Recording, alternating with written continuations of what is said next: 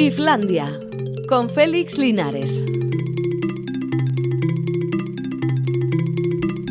A Rasaldeón ya estamos en Islandia en esta tarde veraniega de un miércoles que es ese día tonto en mitad de la semana, que no sabemos ir en una dirección o en la otra, qué hacer cuando el tiempo encima no nos deja claras las alternativas. Me voy a la playa, me voy al monte, me voy al bar a beber algún refresco porque mm, nos deshidratamos mucho, porque la temperatura sigue siendo buena, practico la cultura, que es lo que voy a hacer esta tarde. Pues de momento escuchar Islandia, que creo que es la solución más inmediata y más entretenida. Incluso ha venido hoy Pachi González a ocuparse de la parte técnica. Es que Alberto Zubeldia nos ha durado muy poco. Entró el lunes y ya para el miércoles, ¡paf! es que es muy intenso esto, yo lo entiendo. Islandia es un programa muy intenso, tenemos malas noticias pues fijaos que se calculaba que la Tierra tendría por delante aproximadamente 4.700 millones de años y resulta que no, que ha venido un tipo llamado Chris Mason para decir que de 4.700 millones nada, que en mil millones de años esto se va al guano. Lo cual, claro, cuando ya habías hecho esas expectativas tan largas, pues te pega con una especie de corte y algo de frustración que no es que diga yo que vayamos a llegar, pero que de repente tus posibilidades por delante se han acortado mucho y eso siempre te baja bastante la moral y te deja pues un tanto sin saber qué hacer a partir de este momento. Y entonces el hombre lo que propone es que vayamos pensando en viajar a otros planetas y como el más inmediato es Marte, pues dice, nos vamos a Marte. Claro, ¿qué hacemos con Marte? ¿Lo terraformamos o hacemos que los seres humanos se adapten a Marte? Total, ¿qué más da? Si Marte no tiene características de aguantar bien la vida humana mejor nos buscamos otro sitio un poco más habitable y un poco más lejos. Que a ver, que son mil millones, que en ese tiempo hay que ver, por ejemplo, lo que han evolucionado los móviles en 20 años, a ver qué no vamos a inventar en mil millones de años.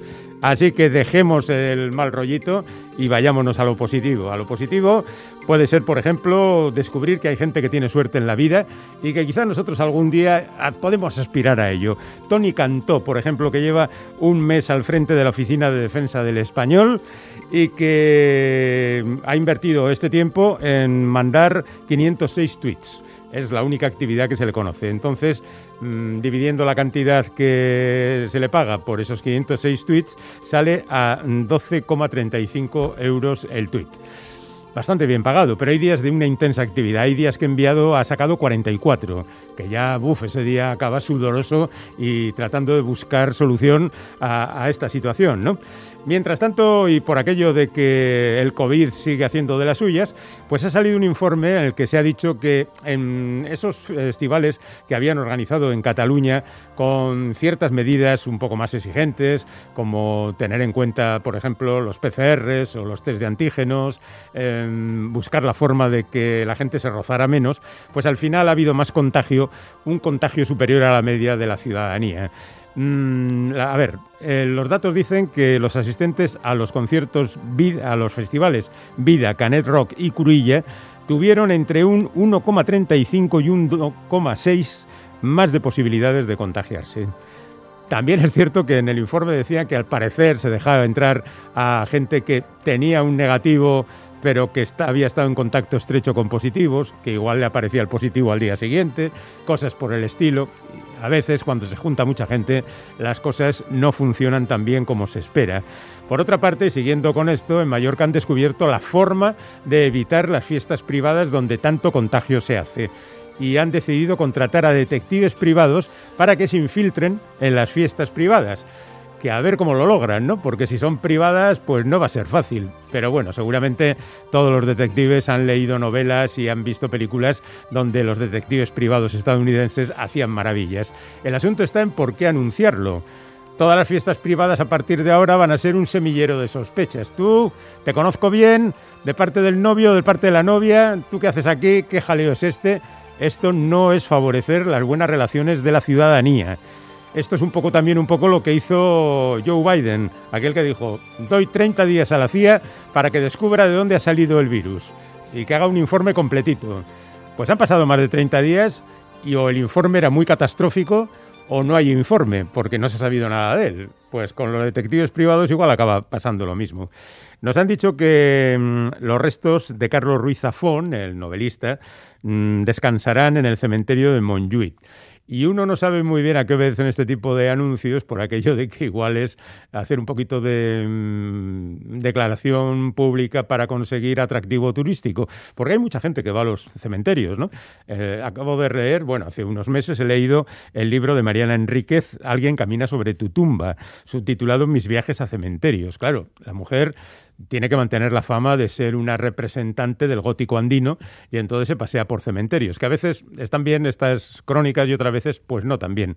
Pero bueno, en cualquier caso hay que tener en cuenta que hay mucha tendencia a ir a los cementerios. Ya si vas al de Père Lachaise ni te cuento, porque ahí están enterrados, bueno, los muy evidentes Jim Morrison, Oscar Wilde, Edith Piaf y Balzac y Beaumarchais y Gilbert Becot y María Calas y Marcel Camus y yo que sé cuánta gente Claro, tú vas allí y tienes hecho el día. Ni museos ni gaitas. Te vas al cementerio. Otra cosa es que, mm, a ver, los túmulos funerarios tienen un atractivo, uno entra allí en contacto con el espíritu del fallecido, se va a leer todos los libros o escuchar todas las canciones de los que yacen allí.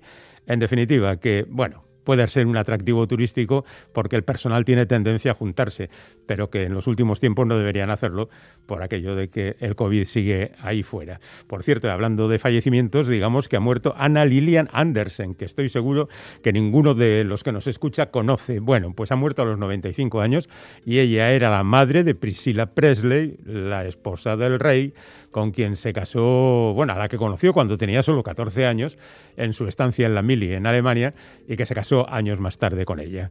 Bueno, la hija tiene ya 76 años, la madre ha muerto con 95. Esos son genes, cosas interesantes. Y hablando de, de, gente del pasado, hoy se cumplen 120 años del nacimiento de Louis Armstrong, el tipo aquel de la trompeta al que conocían como Satchmo o Pops, que tuvo una infancia en Nueva Orleans, donde nació bastante miserable que fue detenido por primera vez a los nueve años, pero que luego encontró una familia, que, una familia judía que apostó por él y que le compró una trompeta y a partir de ahí él se fue a Chicago y empezó a alcanzar um, fama y consiguió grabar a los 22 años sus primeras um, músicas y después consiguió más fama todavía.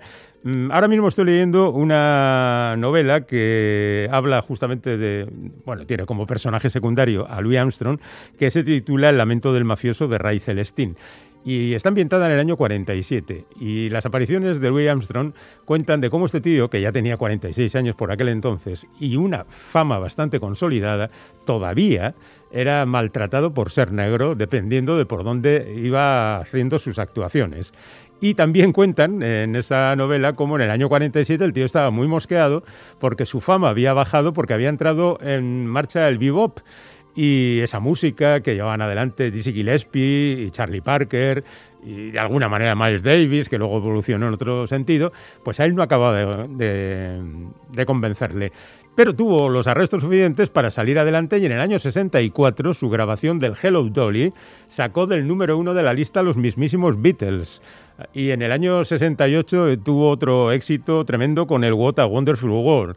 Y en el año 69 hizo su última grabación, porque murió en el 71, cuando no había llegado a los 70 años, para la película Gente 007 o 007 al servicio secreto de su majestad, que fue aquella la única que interpretó George Lansbury.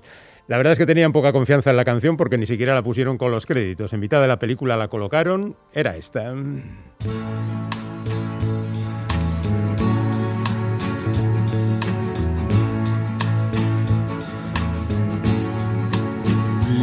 We have all the time in the world. Time enough for life. to unfold all the precious things love has in store. We have all the love in the world. If that's all we have, you will find we need nothing more. every step of the way will find us with the cares of the world far behind us. We have all the time in the world just for love, nothing more, nothing less. On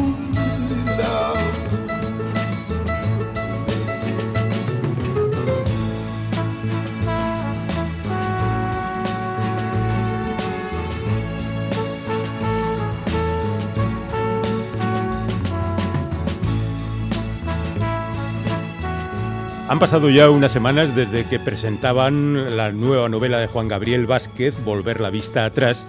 Incluso ya casi podríamos decir que es una novela que los aficionados a la literatura de este colombiano conocen perfectamente. Pero aprovechando que pasaba por Euskadi, hemos decidido tener una charla con él porque se nos ha puesto muy a tiro. Así que, Juan Gabriel, hola, ¿qué tal? ¿Cómo estás? Hola Félix, un placer, encantado de estar aquí. Bueno, la verdad es que ya te digo que este es un libro que los buenos aficionados a tu literatura, que son muchos, eh, ya habrán degustado, pero no está mal hablar de estas historias, porque además lo que cuentas esta vez es apasionante, como siempre. Eh, de alguna manera estás tú ahí, pero también están otros personajes que también son muy apreciados. Por ejemplo, Sergio Cabrera, el director de cine, el cineasta que ha hecho películas bien conocidas por todos, como La Estrategia del Caracol, etcétera. Y la verdad es que no sabíamos que había relación entre tu familia y la suya pero bueno, parece que así era, ¿no? Bueno, Sergio Cabrera, que por, otra parte es, también muy conocido de los, de los españoles. Sergio y yo tenemos una amistad de unos 20 eh, años, un poco menos tal vez, pero mm, hacia el 2012, cuando yo volví a Colombia después de muchos años fuera, después de 13 años en Barcelona y otros tantos en otras partes, comenzamos a, a hablar con más disciplina de su vida anterior a la vida de director de cine, que es eh, que se volvería el, material de la novela, porque es una vida no solo interesantísima y, apasionante, llena de peripecias y de, aventuras, sino que se lee o la, o, la, o la imaginaba yo como una especie de metáfora de todo, de un gran pedazo del siglo XX eh, político que me servía para contar muchas cosas que todavía nos siguen afectando. Eh, decía esto porque entre las referencias que se utilizan en la novela, pues donde está, por ejemplo, Héctor Abad Gómez, ahora que se ha hecho muy famoso con el olvido que seremos, aparece un Pedro Vázquez que igual era tu padre o un familiar tuyo. No, no, para nada, ninguna relación. No tiene nada que ver. Bueno, pues como aparecía por ahí, digo, las familias estaban relacionadas. Bueno, os conocíais y decidís primero hablar y luego escribir una novela. Supongo que esta decisión es tuya, que dices, oye, aquí tengo un buen material. ¿Y él cómo se lo toma? Mira, la, la manera como pasaron las cosas fue muy curiosa. Yo empecé a demostrarle a Sergio mi curiosidad por esas anécdotas que que contaba en la mitad de una reunión social eh, en la que de repente mencionaba sus años como guardia rojo en China, o sus años en la guerrilla colombiana a finales de los 60, o no sé, el hecho de que eh, por la casa de su familia en España hubiera pasado eh, el ajedrecista Capablanca, cosas así. Y entonces empecé a tomar notas mentales hasta el momento en que le dije que me gustaría hacer algo con eso. Y eso coincidió con una petición o una invitación que le hizo una productora de cine en China para que utilizara su experiencia eh, como occidental en los años 60, en la China de Mao, el, tiempo de la Revolución Cultural, para hacer una película de ficción. Y me encargó a mí, Sergio, me encargó que inventara una historia. Ese proyecto nunca se llevó a cabo por todos los imponderables que tiene la industria del cine, pero a mí las conversaciones que tuve con él para documentarme con el objetivo de hacer este fallido guion de cine, me dejaron muy claro que allí había una historia extraordinaria que contaba muchas cosas más que, que, la propia historia, que contaba, hablaba de, bueno, básicamente de lo que siempre me ha interesado contar en mis libros, que es la presencia, la manera como las vidas individuales chocan con eh, la gran historia, con la, con la política, con las ideologías. Y la vida de Sergio eh, era, describía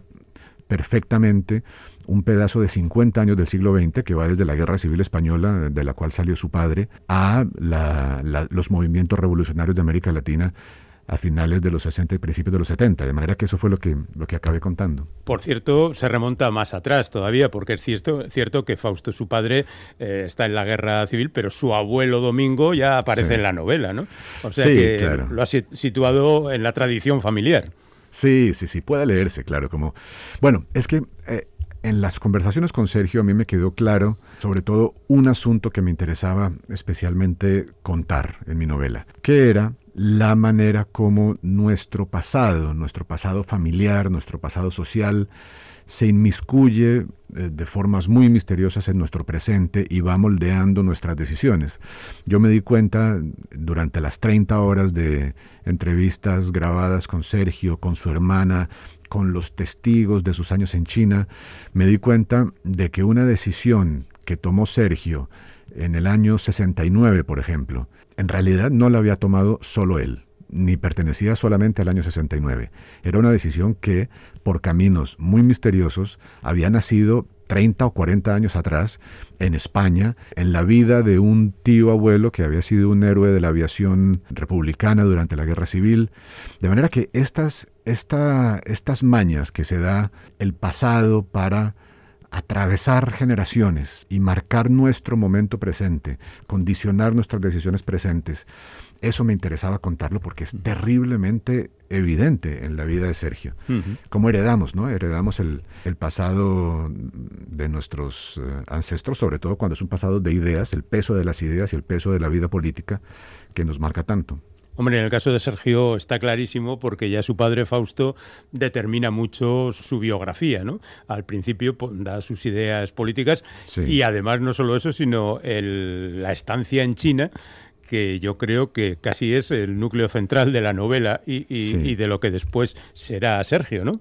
Sí, claro. Bueno, el padre de, Sergio era pues este hijo de una familia republicana que como tantos tantos miles de españoles tuvo que reinventarse en América Latina después de la guerra. Y mm, después de pasar por República Dominicana, por Venezuela, acabó llegando a Colombia. Todo esto se cuenta en la novela y en Colombia encontró una nueva vida como hombre de teatro Diez años después, o quince años después de su llegada, había pasado dos cosas. Primero, el mundo a su alrededor se había deteriorado para él, ya eh, había despertado por sus ideas de izquierda, había despertado un cierto resentimiento, una cierta, mm, un cierto, una cierta resistencia en el mundo colombiano y las puertas se le fueron cerrando. Y en ese momento entonces llega una invitación para que dé clases de español en Beijing, en la China de Mao, y decide llevarse a toda su familia y decide además que sus hijos, que tenían en ese momento, en el momento de su llegada a China, 13 y 11 años, decide que se tienen que educar en la educación comunista ¿no? y, asumir esas ideas y que en esas ideas está la vida de la familia. Y es una, es una decisión que, que lleva a cabo con absoluta radicalidad y que condiciona, por supuesto, la vida de Sergio y de su hermana. Y la novela trata de explorar un poco eso, ¿no? Cómo, cómo esas ideas se adueñaron de sus vidas, cómo ellos asumieron esas ideas como una especie pues de, de, credo que iba mucho más allá de ciertas convicciones políticas, era una forma de, de estar en el mundo. ¿no? Puedo hablar eh, de, la, de la palabra fanatismo porque Sergio mismo la ha utilizado para describir lo que fue su educación política. Y claro, eso tuvo unas consecuencias para ellos, muchas veces muy dolorosas, muy, muy traumáticas para la familia. Y contar todo eso me parecía a mí eh, una, una, gran oportunidad, ¿no? porque era, era realmente una cifra de lo que he tratado de hacer siempre en el resto de mis novelas, que es explorar esta, esta manera como la, la vida política, la historia, los grandes fantasmas, los grandes monstruos de la historia moldean nuestras vidas privadas, familiares y muchas veces las, las hacen descarrilar lo que cuentas es en parte terrible y en ocasiones resulta algo cómico, si se me permite, porque ese punto de ascripción al sistema eh, a machamartillo, eh, a base de grandes palabras y declaraciones, suena ridículo, ¿no? Bueno, hay un momento, uno de los de las varias anécdotas que contadas en situaciones pues de amistad, sociales, me metieron en la cabeza la idea de que aquí había una novela. Ese momento en que Sergio, como parte de los guardias rojos que defendían las ideas de Mao, empieza a, a ser parte de un movimiento cuyo, cuyo objetivo es cambiar el color de los semáforos. Porque, porque los guardias rojos deciden que el rojo es el color de la revolución, que la revolución es progresista y que por lo tanto el rojo no puede significar detenerse. El rojo tiene que significar seguir adelante. Y se van por todo eh, Beijing eh, cambiando el color de los semáforos para, para echar por tierra esa, esa convención capitalista de que el rojo sea el color de, que signifique detenerse. Y claro, esto te da una medida de todo un mundo ideológico, moral, emocional, pero pues también tiene ese punto, ese punto de gran, de gran comedia, ¿no? de gran vodevil. Y claro, en la novela era, era difícil para mí. Eh, el reto para mí era contar estas cosas respetando esa, esa naturaleza involuntariamente cómica, pero al mismo tiempo toda la tragedia que la rodeaba. Bueno, supongo que esa, ese hecho que tú comentabas hace un rato, de que se remonta en el tiempo, pero que tiene lugar en el año 69, es la suma de Sergio a la guerrilla en Colombia, ¿no? Pues Sergio vuelve de China después de hacer un curso militar del Partido Comunista, un curso que, está diseñado para los chinos. No estaba abierto con facilidad a los extranjeros. Y vuelve en el 69 mm, con la convicción de que su misión en la vida es hacer la revolución. ¿no?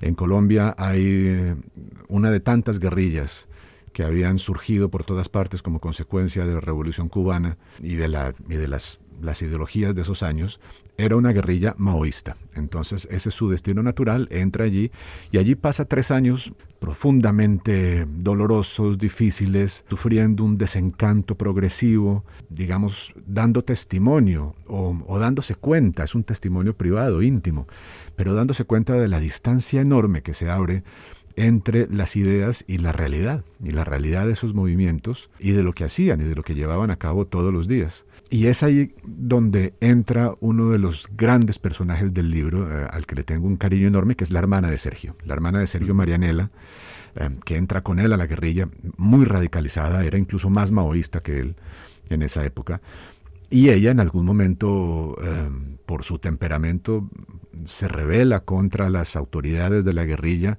con consecuencias nefastas que no voy a contar para no estropear el libro a los lectores, pero de allí quedan cicatrices, quedan cicatrices que, que condujeron a la familia a, a, imponerse un silencio sobre todos estos hechos años después y a que fueran entonces eh, temas, temas prohibidos en, en, toda la familia. Por eso también fue tan admirable para mí que ellos dos se sentaran con tanta, con tanta franqueza y con tanta dedicación a contarme sus vidas, después de haber pasado toda la vida tratando de, olvidarlas, ¿no? de, olvidar esos episodios, de, suprimirlos. Y siempre he dicho, durante estos días de hablar de la novela, siempre he dicho que, que, es un espectáculo que a mí me sigue produciendo enorme admiración, el de una persona que se sienta para recordar, para un escritor, lo que se ha pasado toda la vida tratando de olvidar. Bueno, nos has contado cosas, muchas cosas que no sabíamos de Sergio Cabrera, pero nos, nos has contado algo de lo que sí creíamos saber, que es su faceta de artista, de cineasta, porque, claro, dices, ah, un libro sobre Sergio Cabrera, estupendo, y piensas encontrarte con cosas que ya conoces, ¿no? Claro. Pero claro, tú lo has cortado antes, te has saltado como unos 50 años de biografía de, Sergio Cabrera. No sé si está en tu ánimo continuarlo, o es un capítulo cerrado, o no tiene interés eso ya para ti. Bueno, la novela se cuenta desde un momento presente, desde el año 2016, en el que Sergio Cabrera está pasando por una especie de triple crisis porque em, al mismo tiempo que muere su padre, su matrimonio está en crisis y su país, que es el mío, acaba de rechazar en, unos, en un referendo unos acuerdos de paz. Y todo eso es un, implica para él un momento crítico y eso coincide con una invitación que le hace la Filmoteca de Cataluña en Barcelona para que haga una retrospectiva de su película. Y para mí la metáfora fue perfecta, ¿no? A partir de esa retrospectiva él justamente mira hacia atrás para recordar su vida. Pero lo que me interesaba a mí contar de su vida, lo que era elocuente, lo que tenía una, una unidad, no solo una unidad narrativa, sino además un significado que iba más allá de la anécdota. Es decir, lo que le podía contar a los lectores algo realmente importante, se acababa con con los años eh, inmediatamente posteriores a la salida de la guerrilla. Eso era lo que me interesaba a mí contar. Por eso además digo con frecuencia que esto no es una biografía, no es una biografía novelada, no es un, libro de historia, desde luego, es una novela. Aunque todo lo que se cuente en ella es absolutamente cierto, esto es una novela porque a mí no me interesaba la vida entera de mi personaje, sino unos años de su vida y de la de su padre que cuentan una historia importante y apasionante. Y ya está. Bueno, es la verdad contada por el protagonista. Sí. Quiero decir que te ha podido mentir un poquito. Sí, sí, sí, por supuesto. Eso me parece que es lo divertido de escribir estos libros también. Claro, claro, estás un poco en manos del narrador, ¿no? bueno, y los lectores están en mis manos, que es todavía peor. si no vas a seguir con la biografía de Sergio, supongo que desde que se publicó el libro, mucho más desde que entregaste el libro, que ya hará un año o así, pues supongo que has estado trabajando en otras cosas. No sé si es bueno hablar de ello o... Pues todavía no, pero, pero es verdad que los proyectos tardan muchos años dando vueltas en mi cabeza antes del momento en que me siento a escribirlos, de manera que cuando sale uno, hay otros dos o tres por ahí em, desde hace muchos años. ¿no? La, la, novela sobre Sergio comenzó a tomar forma en el año 2013, las primeras conversaciones grabadas son del año 2013, y solo comencé a escribirla en los meses inmediatamente anteriores a la pandemia. Y la pandemia además entra dentro de todo esto porque me, proporcionó, de esas maneras raras y ambiguas, me proporcionó las, la soledad, la concentración, una cierta, ah, no sé, unas ciertas emociones eh, necesarias para escribir el, el, libro. De manera que sí, ahora que ya se publicó, hay otros proyectos por ahí dando vueltas. Hay uno del que he hablado en otras oportunidades que tiene que ver con un momento muy extraño del siglo XX en que Colombia, junto con otros países, manda un batallón de soldados a la guerra de Corea. Y a mí eso siempre me ha interesado, lo que pasó allí. Eh, y sigo fantaseando con la idea de que eso... Hay una novela ahí en alguna parte, pero pero no sé cómo se escribe, no sé qué cuenta y no sé gran cosa todavía como para hablar de ella. De hecho, lo mencionas en esta novela. Sí, es verdad. Hay un apunte. Es verdad, sí, claro que sí. Bueno, ahí está Volver la vista atrás, que evidentemente está tomado de un poema de Machado. Claro, era, era demasiado perfecto ese verso como para no utilizarlo, ¿no? Era como el, el, hecho de que, de que la vida real me hubiera dado la, la retrospectiva a la que es invitado Sergio. Era demasiada demasiado clara y evidente la metáfora de la retrospectiva como para no aprovecharla. Y ahí estaba el verso de Machado, que no solo es un poeta que por el que yo siento especial cariño, sino que también Fausto Cabrera, el padre de Sergio, le tenía mucho cariño y lo recitaba en sus primeras intervenciones como joven actor en los teatros colombianos de los años 50 recitaba a Machado, igual que a Miguel Hernández y a, García Lorca. De manera que eh, eh, este libro nació prácticamente con el título ya escogido. bueno, por otra parte, Fausto, que como tú dices, recita a los grandes poetas y demás, tiene con el protagonista, con Sergio, con su hijo, una relación difícil. Pero parece que no has querido ahondar demasiado en ello, ¿no? Es cierto que al final él ni va al funeral ni nada porque está en Barcelona y todo esto, pero no se parecía que tendría que haber como más mala leche entre ellos. Bueno, el libro creo que examina tan profundamente como lo quería Sergio, esta relación tan tensa y tan ambigua y tan difícil que tuvieron. Porque es que la relación entre ellos tiene una, una ambigüedad profunda que es lo que la hace digna de interés para un novelista ¿no? y, también para los lectores. Que es que Sergio, eh, el personaje, mi amigo, tiene la sensación de que le debe a su padre todo lo bueno que le pasó. La, herencia de, las, eh, de la vocación artística, la herencia del teatro y de la televisión y del cine y también todo lo duro y lo difícil y lo, y lo doloroso que le pasó, que es la, la herencia ideológica, ¿no? la herencia política de una mentalidad y de una ideología. Y eso, eso hizo que, que su relación fuera tensa, como digo, ambigua y difícil, y, y, de ahí sale también un ingrediente importante de la novela, lo que pasa es que no es el único. Ahora, hubo una anécdota en la vida real que no está en la novela, que también responde a mi obsesión por, por eh, escribirla, que fue el momento, ya, ya les he contado de ese guion que nunca se llegó a escribir, pero yo llegué a inventar la historia. Y la historia que inventé en el año 2014 era la historia de un colombiano que viaja a la China de hoy, invitado para una, un encuentro de guionistas de telenovela. Esto todo era una invención mía. Y también inventé que estando en China muere su padre en Colombia y él se rehúsa a volver al entierro, o más bien utiliza su viaje a China como pretexto para no ir al entierro.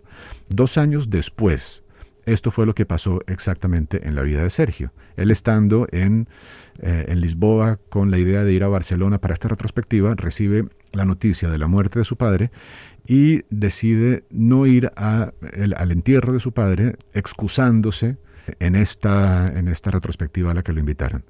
Yo le escribí en ese momento, le escribí para darle pues mis condolencias y tardó más de lo normal en contestarme. Y cuando me contestó por fin me dijo, he tardado tanto porque me ha impresionado mucho ver cómo mi realidad ha imitado tu ficción de hace unos años, ¿no? En ese momento yo, ese fue otro de los momentos en los que dije, esto es una novela, yo tengo que escribirla. Bueno, pues gracias a ese y otros detalles tenemos aquí el volver la vista atrás de Juan Gabriel Vázquez, que había estado contándonos cosas que yo considero muy importantes, porque este último detalle, por ejemplo, parece casi mágico y, impulsor justamente de que tú escribas esta novela y de que hoy estés en definitiva aquí charlando con nosotros. Muchísimas gracias, Juan Gabriel. Y oye, que no pase demasiado tiempo hasta que tengamos ocasión de charlar de nuevo. Pues muchas gracias. Espero yo también que no pase demasiado tiempo. Un abrazo. Gracias, un abrazo.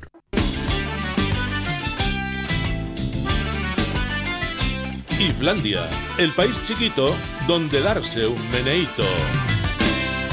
Ahora nos vamos a dar un meneito por la historia, porque en este mes de agosto se cumplen también 100 años del nacimiento de un individuo muy curioso que tiene una historia apasionante y que tuvo la suerte en un momento de su vida de dar con la tecla exacta para que su nombre perteneciera ya a la inmortalidad de los creadores. Hablamos de Eugene Wesley Roddenberry es decir, Jim Roddenberry, el creador de Star Trek. En realidad se le conoce por haber creado Star Trek y nada más, a pesar de que su vida también es bastante agitada. Él nació en El Paso en 1921 y murió en Santa Mónica mm, en el año 97 y la verdad es que él pretendía ser policía porque le gustaba, porque era muy aficionado a los pulps de la época, pero acabó haciendo ingeniería aeronáutica y de ahí después su afición por la ciencia ficción. Participó en la Segunda Guerra Mundial eh, fue piloto, participó en 89 misiones de combate y de hecho esas experiencias le sirvieron para crear su primera serie de ficción en televisión que se tituló El Teniente en el año 63, pero en medio consiguió ser policía también. A pesar de ser ingeniero aeronáutico, estuvo durante unos años trabajando para la Policía de Los Ángeles. Se ve que las vocaciones son importantes y por fin en el año 66 sacaría a la luz la legendaria Star Trek.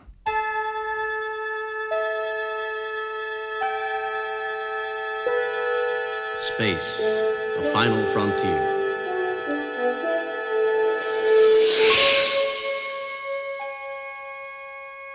These are the voyages of the starship Enterprise. Its five year mission to explore strange new worlds, to seek out new life and new civilizations, to boldly go where no man has gone before. Como decimos, empezó la serie en el año 66. La serie no tuvo ningún éxito en su primera temporada. De hecho, tuvo un nacimiento bastante conflictivo. Eh, Roddenberry quería a Joy Bridges, el actor padre del más famoso Jeff Bridges o incluso de Bob Bridges, para interpretar el personaje principal, pero eh, los productores no estaban de acuerdo. De hecho, llegaron a hacer un primer episodio con Jeffrey Hunter como protagonista. Jeffrey Hunter había estado en, por ejemplo, dos películas de John Ford, como son Centauros del Desierto y El Teniente Negro, muy famosas, El Sargento Negro, perdón. Y la verdad es que la cosa no fue a ningún sitio. Jeffrey declinó seguir adelante y se cambió todo el reparto, menos el personaje de Spock. Spock está ahí desde el principio y yo creo que Spock es una de las bazas más claras de por qué el éxito de Star Trek. Aquí una de sus conversaciones. Cualquier otro oficial puede dirigir esta nave en circunstancias normales. Las circunstancias no son normales. Llevamos a bordo a más de 100 pasajeros de la Federación. Nos sigue una nave no identificada. Estamos sujetos a un posible ataque. Ha habido un asesinato y otro frustrado. No puedo olvidar mi deber. ¿Deber? ¿No le debes nada a tu padre? Sí, mucho. Pero esto tiene preferencia. Si pudiera donarle mi sangre sin perder la atención. El sentido del honor del vulcaniano, que ya digo es una de las bazas fundamentales del éxito de la tripulación de la Enterprise, donde por cierto se empezó a practicar aquello de la diversidad porque había personajes de las más variadas procedencias. Ah, es cierto que los personajes principales, salvo Spock, eran estadounidenses, como el Dr. Bones o el almirante Kirk, pero teníamos a Iraku Sutu, y a Nyota Ura, interpretada por Michelle Nichols, por cierto, que todavía sigue en activo, y que fue la primera afroamericana que tuvo un papel relevante en una serie de televisión. Teníamos también a Scotty, que era el tío que solucionaba las cosas. Scotty, dame la máxima potencia. Y Scotty apretaba un botón y la nave se ponía eh, lanzada. Ya digo que en principio la serie no tuvo demasiado éxito, pero a partir de la segunda temporada la cosa funcionó bien y entre el 66 y el 69, tres temporadas, la cosa tiró hacia adelante. Después se hizo una serie animada en los años 70 y también a partir del 77 y teniendo en cuenta el éxito de Star Trek, se hizo la primera película dirigida por Robert Wise. La película no tuvo mucho éxito porque decían que era extremadamente filosófica y ya para la segunda pues inventaron más aventuras, La ira de Khan, y en ella, por ejemplo, moría Spock. La nave está fuera de peligro. Sí. No se enoje, almirante. Es lógico. El bienestar de la mayoría supera al bienestar de la minoría. O de uno solo. Yo nunca hice la prueba del Kobayashi Maru. Hasta ahora, ¿qué opina de mi solución? Spock. He sido y siempre seré su amigo. Que No pasa nada porque en la tercera mm, película ya iban en busca de Spock y Spock volvía. Bueno, eh, ya digo, había una serie animada, después eh, ha habido 13 películas, las seis primeras con la vieja tripulación, las cuatro siguientes con la nueva generación, que también tuvo una serie a partir del 87. Después, eh, a partir de la undécima película, ya son las aventuras modernas de la Enterprise, con personajes eh, herederos de aquellos que comenzaron. En televisión siguió Deep Space Nine en el año 93, Voyager en el 95, Enterprise en el 2001 eh, y después eh, en 2020, bueno, Discovery en el 2017 y Picard en el 2020, centrada en el personaje del almirante Picard, que es mm, sin duda alguna después de los personajes de la primera tanda el más popular de todas estas aventuras. Está prevista una nueva serie titulada Prodigy, que un día de estos caerá en nuestras manos. Y bueno, pues eh, tenemos mm, también nuevas películas, el año que viene habrá una nueva, así que parece que la salud de, este, de esta historia mm, está muy potente y va a durar durante todavía bastante tiempo. Bueno, en cualquier caso, la música de Star Trek ha sido utilizada de las más variadas formas.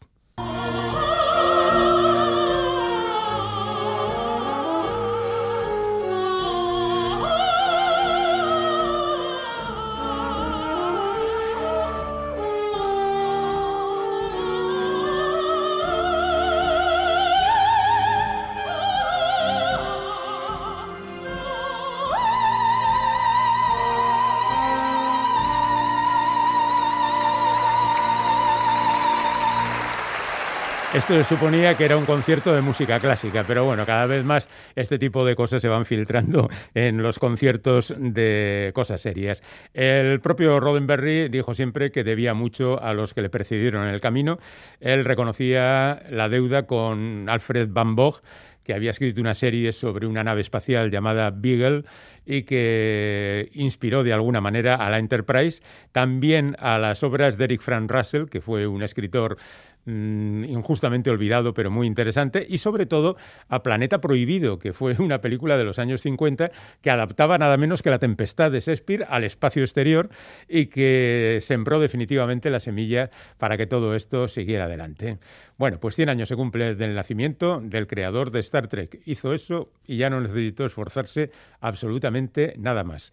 Los viajes de la nave Enterprise nos siguen relacionando con el cuaderno de bitácora, término que aprendimos gracias a esta serie que entre nosotros se tituló La conquista del espacio, pero después ha quedado ya para la historia como Star Trek.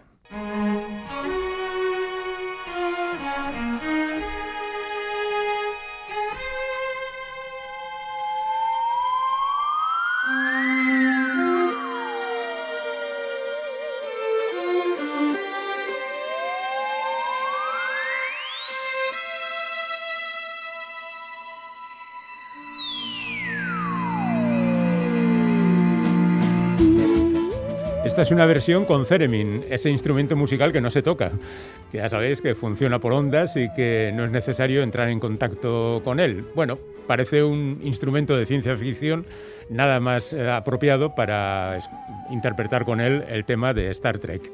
Nos vamos y enseguida recibimos a Jerry.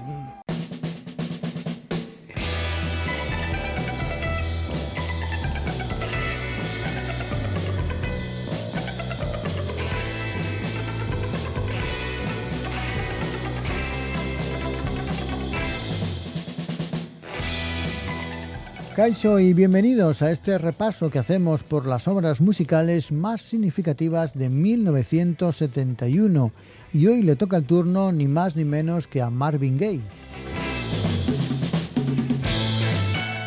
Y es que si hay un disco que se ha revalorizado con el paso del tiempo, ese es el What's Going On que vamos a repasar de Marvin Gaye. Un dato. En el año 2003, la revista Rolling Stones le coloca como el sexto mejor disco de la historia del pop.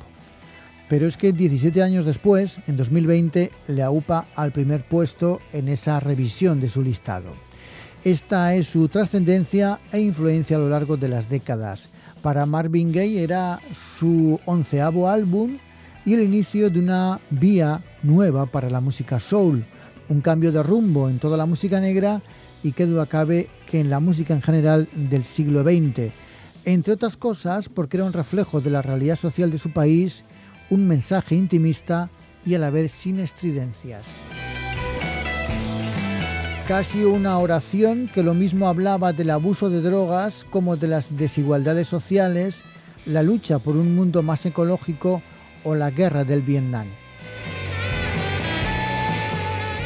De hecho, la canción titular que abría el disco, What's Going On, comienza con el ruido de ambiente de una fiesta en honor del regreso a casa de un veterano de Vietnam. Ahí ya se percibe cierta melancolía. Marvin Gaye no grita, no exige. Padre, no necesitamos escalar, dice. Para ser verdaderamente justo, ofreces amor con un corazón puro sin tener en cuenta lo que obtendrás a cambio me tenía a mí mismo en ese estado de ánimo. La gente estaba confundida y necesitaba tranquilidad. Dios estaba ofreciendo esa tranquilidad a través de su música y yo tuve el privilegio de ser su instrumento. Esto es lo que contaría después Marvin Gaye a propósito de What's Going On.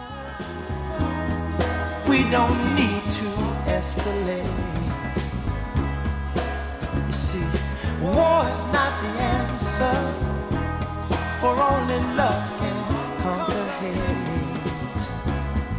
You know we've got to find a way to bring some love in here today. Oh, picket lines and picket signs don't punish me with brutality. Talk to me so you can see. Oh, what's going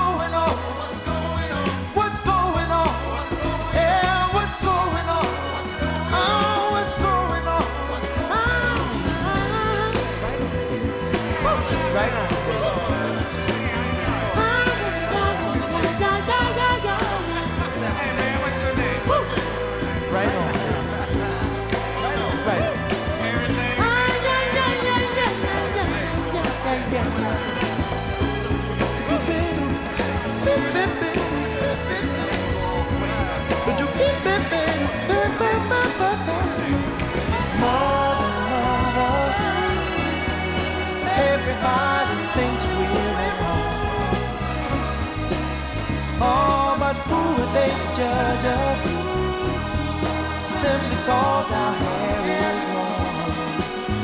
Oh, you know we've got to find a way. Bring some understanding here today.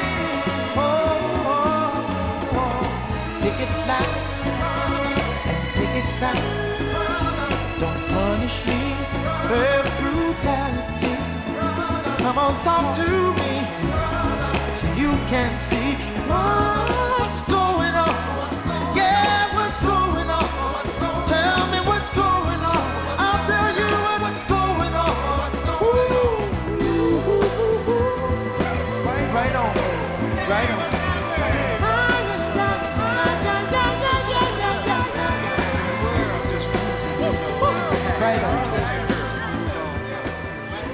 Durante los años 60, Marvin Gaye se había convertido en uno más del engranaje de la Tanla Motown, un enorme cantante especializado en baladas románticas de soul, pero había alcanzado la treintena y quería darle un cambio a su música. Por un lado había fallecido su adorada compañera en muchos éxitos, Tammy Terrell, concretamente falleció en marzo del 70 por un tumor cerebral. También su matrimonio con Anna Gordy, hija del dueño de Tanla Motown, hacía pique y la tormentosa relación con su padre pasaba por una mala racha. Además, su hermano Frankie llegaba del Vietnam contándole historias terribles sobre el napal y la locura de la guerra. Y en los Estados Unidos continuaba la segregación racial con Martin Luther King convertido en mártir. Todo esto sería caldo de cultivo para este álbum y musicalmente Marvin canta de forma inmaculada sobre capas y capas de instrumentación en una obra vanguardista a un medio siglo después. Entrar en él resulta tan turbulento como hermoso. La canción Mercy Mercy Me de Ecology es un canto al medio ambiente. Misericordia, ten piedad de mí. Las cosas no son lo que solían ser. No, no. Petróleo desperdiciado en el océano y nuestros peces marinos llenos de mercurio. Cantaba en una estrofa. Como curiosidad, el sonido de percusión que se escucha en esta canción fue un bloque de madera golpeado por un mazo de goma.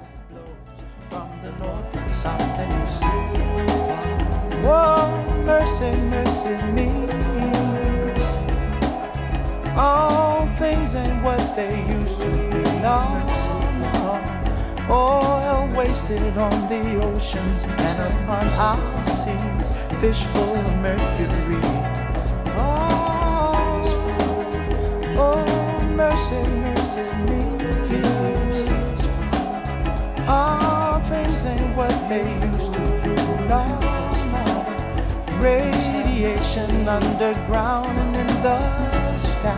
animals and birds who live nearby are dying.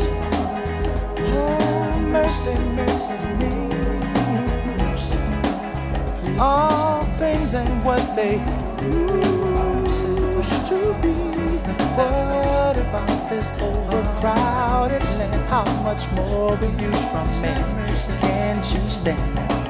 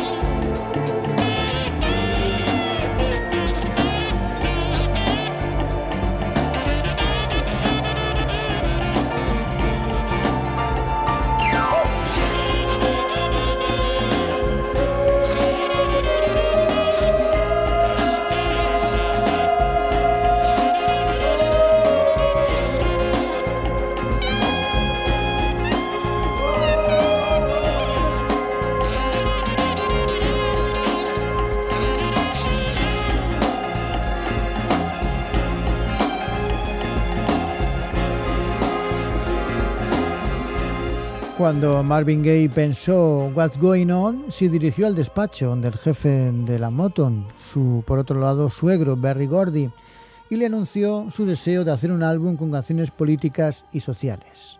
De ninguna manera fue la respuesta de Barry Gordy. En la música se sentía cada vez más frustrado con el inmovilismo del sello de Detroit, especializado ya en canciones amables que conquistaban las listas no solamente de rhythm and blues, sino también de pop. Así que no querían que nada cambiara, pero Marvin se fue del despacho con las ideas muy claras. Con la oposición completa de Gordy, se lanzaría la canción What's Going On como single. Era marzo del 71 y alcanzó el número 2, demostrando que a veces el riesgo se acompaña también del premio del éxito. Marvin, tienes un mes para grabar tu mierda de disco, le dijo Gordy. A, él no le importó que no tuviera ninguna canción más completada, porque en tan solo dos semanas, dos semanas de ese mes de marzo, ya tendría todo listo. Las pistas rítmicas se completaban en tres días y durante los siguientes diez registraron las pistas vocales de forma prodigiosamente espontánea. Después las cuerdas y los vientos serían lo último, pero la leyenda cuenta que en realidad el disco se grabó dos veces. Terminó la primera versión un 5 de abril, pero no acabó de llenar el álbum completo. Así que en 48 horas agregó nuevas pistas y después volvió a mezclar el disco casi desde cero. Su impacto fue inmediato y además inauguraría un estilo en sí mismo, toda una escuela de música negra con conciencia social y excelentes desarrollos instrumentales como el de Ray On con el que vamos a despedir, toda una oda con pianos, flautas y algo parecido a un incipiente rock latino, Marvin Gaye.